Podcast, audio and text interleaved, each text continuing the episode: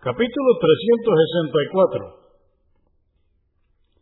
La prohibición de usar recipientes de oro y plata para comer, beber y purificarse. Hadís 1795. Narró Um Salama, que Alá esté complacido con ella, que el mensajero de Alá, la paz de Dios con él, dijo, quien beba en recipientes de plata hará gárgaras en su estómago con el fuego del infierno. Añade otra versión registrada por Muslim. Quien coma o beba en recipientes de oro y plata.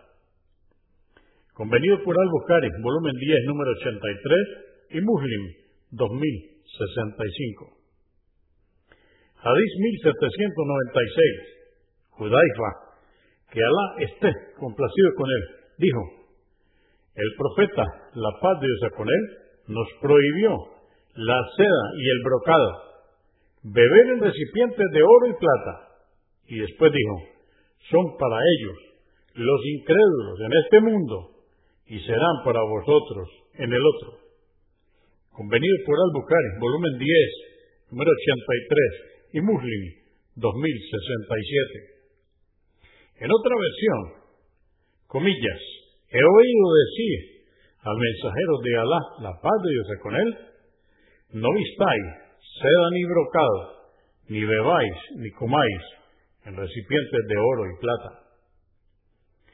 Hadís 1797.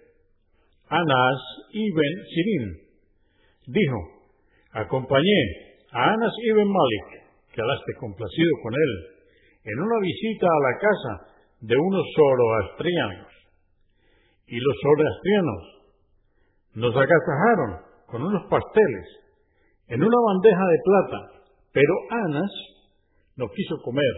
Se lo dijo al hombre que lo sirvió, que cambiara la fuente y los trajo en una de barro, y entonces comió. Sunan al Baihaki, volumen 1, número 28.